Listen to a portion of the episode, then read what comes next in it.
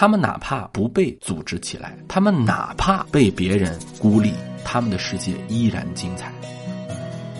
一般程度他们是不会说的，一旦等到他们说，就已经是很严重、很严重的情况了。所以我们需要主动的去发掘。这是有研究数据和常年的社会学、人类学调查支持的一个结果。尤其是那种霸凌别人的小团伙的领导者，他们以后出息都不会太大。听众朋友们，大家好，欢迎收听本期的张志豪讲历史。本期是我们专辑的一期特别节目。首先要恭喜啊，在第九十三届奥斯卡提名名单公布后，我们赫然发现啊，《少年的你》被提名了奥斯卡最佳国际影片，就是原来的最佳外语片。之前有很多华语片啊都被提名，甚至获奖，包括李安的《卧虎藏龙》是获得过这个奖项的。上一次我们有华语电影提名呢，还是在二零零三年，是由张。艺谋的《英雄》获得了这个殊荣。虽然我们不是说获得奥斯卡的提名或者说奖项就标志着它一定是一个电影界的多么高的标准啊，我们不是以它为马首是瞻。但是总的来说，得到一个专业的电影的学会的肯定，还是值得恭喜的。由香港导演导演的这一部反映保护未成年人啊、校园霸凌等等。呃，敏感话题的影片呢，在当时播出的时候、上映的时候，就引起了话题的讨论。啊，今天呢，我们来通过这期节目来聊一聊关于校园霸凌的这个话题。首先，在节目的开始啊，我们对于校园霸凌先定个性啊，我们来看看什么叫校园霸凌啊。在国际上，很多甚至发达国家，校园霸凌的发生率还是蛮高的。就即便有美国。就有报告说，高达百分之二十的人在读书期间都受到过校园霸凌。挪威心理学家丹奥维斯给校园霸凌下达过一个我认为还算比较全面的定义，就是一名学生在很长的一个时间内，重复的暴露在一个或多个学生主导的负面行为之下。啊，不光是要进行身体上的攻击啊，这个负面行为包括非常广泛了，包括这个人际互动当中的抗拒啊、排挤啊，甚至类似性骚扰啊，或者对身体部位的嘲笑啊，或者对于先天的呃人种啊，或者说一些嗯不该嘲笑的部分进行评论讥笑，这都可以算是校园霸凌。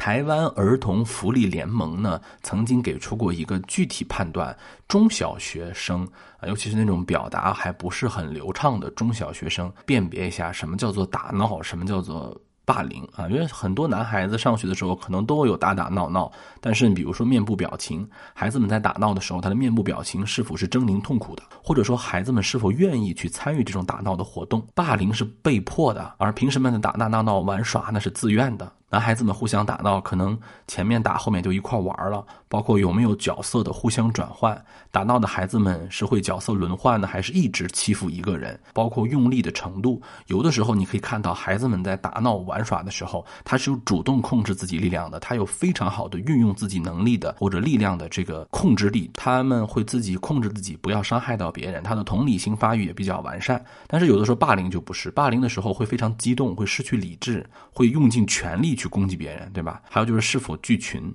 打闹也结束以后，是不是还在一块玩呢？还是打闹结束以后，霸凌结束一般就是一哄而散？还有就是有没有蓄意的伤害，啊，会不会重复的发生？当然了，如果说孩子不愿意表达的时候，我们还要通过看他的面部表情啊，看他的身上是不是经常有伤口啊、淤青啊，衣服会不会莫名其妙的损毁啊，包括学习成绩如果直线下降又找不到。其他的原因还不想去上学，经常去要求一些额外的他自己根本用不到的零花钱，包括失眠啊、做噩梦的经常性。有的时候霸凌到了一定程度是孩子们自己解决不了的。在很长一段时间内，我们有一个错觉，是孩子们自己觉得呀，就是我们的事情我们自己解决，不要有大人或者学校来参与。但是你要明白啊，一旦一个事情等他们跟大人、跟海、跟这个学校说的时候，就已经非常之严重了。一般程度他们是不会说的，一旦等到他们说，就已经是很严重、很严重的情况了。所以我们需要主动的去发掘。今天我想从一个比较新的角度来谈一谈这个校园霸凌啊，从谁的角度啊？从霸凌者的角度啊。咱咱们总是关注那个被霸凌的人啊，咱们说说这个霸凌人本身。有人说那肯定是坏孩子呀、熊孩子呀，肯定得教育他呀，或者说惩罚他呀。甚至我们看到一些霸凌别人的视频传上网上之后，我们恨不得要对他进行报复。我跟大家讲啊，现在有这个研究表明，其实我们的家长不但要关注自己的孩子是不是受到了霸凌、被霸凌，你也要关注。自己的孩子有没有霸凌别人？这不光是一个道德的问题，其实对自己的孩子也是负责。你不要觉得你的孩子是一个施暴者，他就没有伤害。今天有研究表明，霸凌别人的人长大以后出息都不会太大，真的是这个样子。其实未成年人的世界是要比成人的世界更加残酷的。一个很重要的原因是因为成人之间有没有霸凌是有的，职场还有霸凌呢，对吧？职场 PUA，但是我们是有分寸的，虽然很邪恶，但是它有分寸，因为成人的世界它是有目的的。虽然说有些人就是做一些损人不利己的事情，但是很多还是为了利己主义的，达到目的就好了，它就有分寸。但是未成年人的世界比这个更加残酷在哪儿呢？他没有底线，你知道吗？很多比较小的孩子，可能同理心还没有发展到很完善，霸凌事件很容易失控的，特别恐怖。在这种情况下，你就不能说啊，这是他们的事情，我不用去管，这必须去管了。我们来说说这个霸凌者本身啊，霸凌者经常会在他的成年阶段不容易取得很高的社会地位和成就，这是有研究数据和常年的社会学、人类学调查支持的一个结果。尤其是那种霸凌别人的小团伙的领导者，他们以后出息都不会太大。这是为什么啊？我给大家来说一下。著名的心理学者武志红教授曾经在他的这个书当中表达过一个，就是弗洛伊德的心理学的概念，叫做动力的升华。就是人的动力，它是需要在社会化的过程当中升华，才能被社会接纳的，对吧？这种动力是一个人成长的燃料。如果这个动力释放的太早，让你满足，停留在他最初的那个地方了，这对于孩子来说也是一种灾难。霸凌孩子的人。你们的父母，你们听好了啊！这种孩子的对于自我的认知，他的攻击性，自己的一个包括性冲动，他如果在中小学的时候就得到了巨大的满足，这根本不是什么好事儿，尤其是男孩儿，我们会发现啊。很多在中小学的时候，尤其是中学的时候，很多女孩子她会喜欢那种啊，这个咱们不做道德判断，就是有这样的现象。很多女孩子喜欢那个，或者说崇拜那个坏男孩，尤其是霸凌别人的男孩。你这个时候不要去对于道德呀、认知呀去去去评论这个事情，这就是一个现象。这种小团体的领导人或者欺负别人的男孩会得到异性的一个崇拜，他的人生很早就达到巅峰了，这是很可怕的。他就不会好好学习了，因为你要知道，像学习这种事情和霸凌可不一样。霸凌就是一次欺负别人就爽到了，对吧？你通过你霸凌别人得到自己的一个就是自恋的一种感觉。但是学习这件事情，它是一个长时间的事情，它是要让你的动力上升到意志力这个层级的情感的。如果说你那么容易就达到了一个成就，那么你就无法让你的这个努力上升到意志力层级，你的学习永远学不好。这个很麻烦，或者说不能有持持续的一个努力做一个事情，他长大之后怎么能有出息？喜欢霸凌的人，这种人的人性发展其实是不够好的。你们不要觉得好像是你欺负别人，你以后长大就会有出息。我告诉很多家长啊，这个事儿你要关注。这些孩子的自我发展其实并不完整，导致他们承受压力、感受动力、接受挫败都不好，这是一种错觉呀。你在中小学的时候感到了一种获得王者体验的错觉，这是一种幻觉。当你迷恋这种感觉的时候，你将在今后的成长过程当中很难体会内化动力、持续动力的一种成长。反倒是那些把自己的性攻击力啊、自我的自恋程度，当然这个自恋是心理学的自恋啊，不是说今天我们那种自恋，这是心理学的自我人格的完善。他把这种动力慢慢压制下来的。如果能够持续在情感维度上发展自己，能够持续努力，使他们能和别人共处，最终在人生的长跑当中，人家才是成功者。抑制校园霸凌很重要的一点，我今天提出来，就是要关注那些有霸凌别人倾向的同学。家长一定要重视这个事情。你不要以为这是为了别人负责，这是为了你们自己的孩子负责。还有就是，我跟大家。表达一个我对于校园霸凌的，呃，另一种看法啊。我小时候，我现在自己使劲儿回想，我也可能被别人霸凌过，很有可能。如果我相信大家很多人，你使劲儿去回想的时候，可能都有这样的一个经历。但是就是说，这样的经历会不会让自己一直消沉？会不会让自己一直堕入到那个谷底？这就是要体现到一个我们叫做怎么样的人才会不被别人霸凌。我可能现在想到我小学的时候，可能也被一些力气比我大、个子比我高的男孩子欺负，可能那天下午我也会哭，但是。可能到了晚上，这个事情就不能在我的大脑当中再占据我的那个思路了。我可能就会被一个动画片，或者说一个小说，或者说一个玩具所吸引。上了中学的时候，可能也是这样，就是我有更多觉得重要的事情。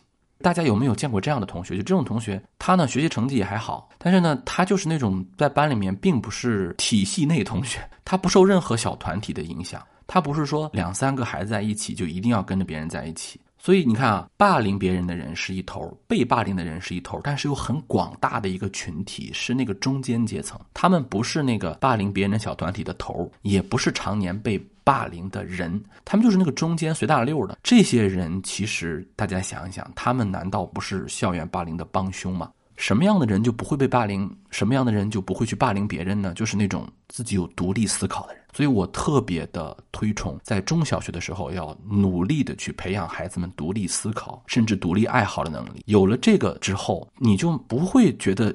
有的时候，很多人到中小学的时候啊，霸凌别人只是为了站一个小团体啊，大家都欺负他，所以我也要欺负他，或者起码我不敢站出来反对大家欺负他。但如果说更多的人不做这种随大溜的人，不被很早就被体系化了，你看很多人十四五岁，甚至是更小的时候就已经成了一个团伙的一份子了，成了一个体制里面的人了，这个我觉得不好。要发展成一种超级个体，这种个体首先有坚定的感觉，他一看就是一副不好惹的样子。很简单的一个道理就是，如果孩子们在他的中小学阶段能够别说是通过练肌肉啊、练这个爆发力啊，或者是跟别人直接打架，你哪怕展现出一个坚定的性格，展现出一种坚定的气息，在很大程度上就会免去被霸凌的危险了。这让他在孩子们中间就会赢得尊敬，自己很有主见，他不会被别人霸凌。第二，他也肯定不会跟着别人欺负别人，啊，就跟着一个所谓的老大欺负别人，不可能。他甚至对老师都不会唯命是从，他只有自己的思考，对吧？自己有自己看得顺眼的三两好友，不会太多。我不会有什么小团体，有自己明确的主见，而且他还愿意发展自己的兴趣爱好。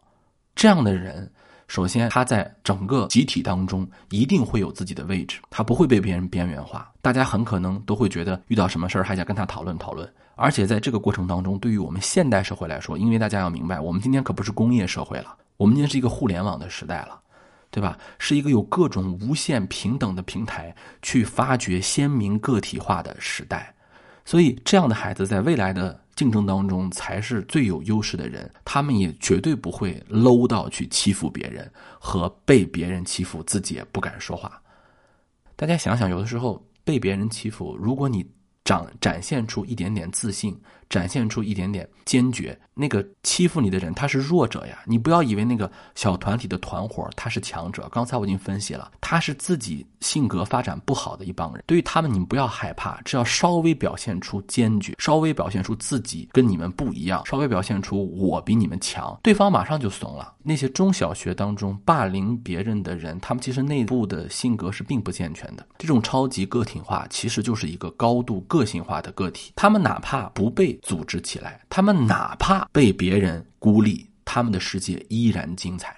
就是我感觉不到你孤立我，我有我的两三好友，甚至我的好友可能是一位成年人，甚至我的好友可能是一个异国他乡的远方的人，甚至我的好友可能是一个比我还小一点，但是同样跟我有兴趣爱好的人。我的社会化也可以实现。你们这帮人去排挤我，那你们脑子是空空的。我的世界是无限丰富的。他能生存的非常好啊！以前这样的人在学校里面多，现在这样的人在学校里面，我认为会越来越多。不一定非要跟着大家一块疯跑着玩的孩子才是社会化很好的人，他可能只有两三个好，可能只有一个好朋友也是可以的。不要着急的让孩子在五六岁的时候、十一二岁的时候就一定要去所谓的合群，没有必要，真的没有必要。如果有的话，当然很好；没有的话也很好。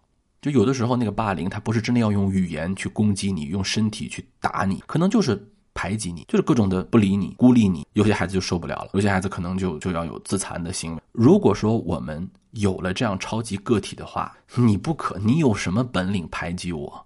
我是全世界，你是小岛，你排挤我，哼，不可能的。这种孩子会散发一种光芒，大家都愿意跟他说话。他的见识比别人都多，他知道比别人很多的东西，他有很多独立的思考，能说出来别人说不出的话。这种人是天然有吸引力的，但是他可能不屑于做领袖，因为我有我更广阔的世界。我的个人成长不是因为需要你们宗着我说我多么多么厉害，我才能得到我的愉悦和欢乐，不是。而是我认为这个内容本身，这个爱好本身，这个真正的社会交流本身会让我感到快乐。